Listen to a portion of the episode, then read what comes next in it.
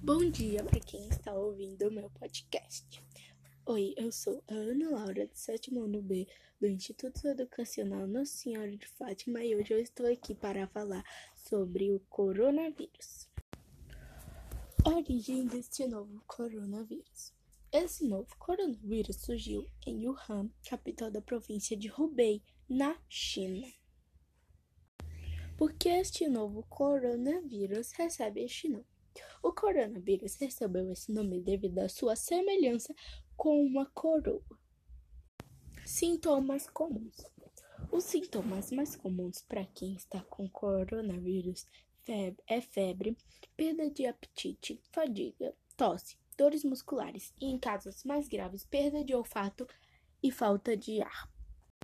Cuidados e prevenções: Você deve estar lavando sempre a sua mão deve evitar o máximo de contato possível com pessoas, principalmente os idosos. Se for tossir ou espirrar, use o seu antebraço.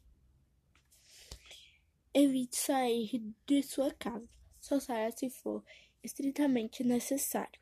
E se for sair, utilize máscaras.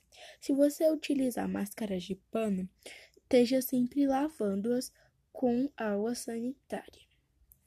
E essas foram as, e essas foram as minhas dicas sobre o coronavírus. Tchau!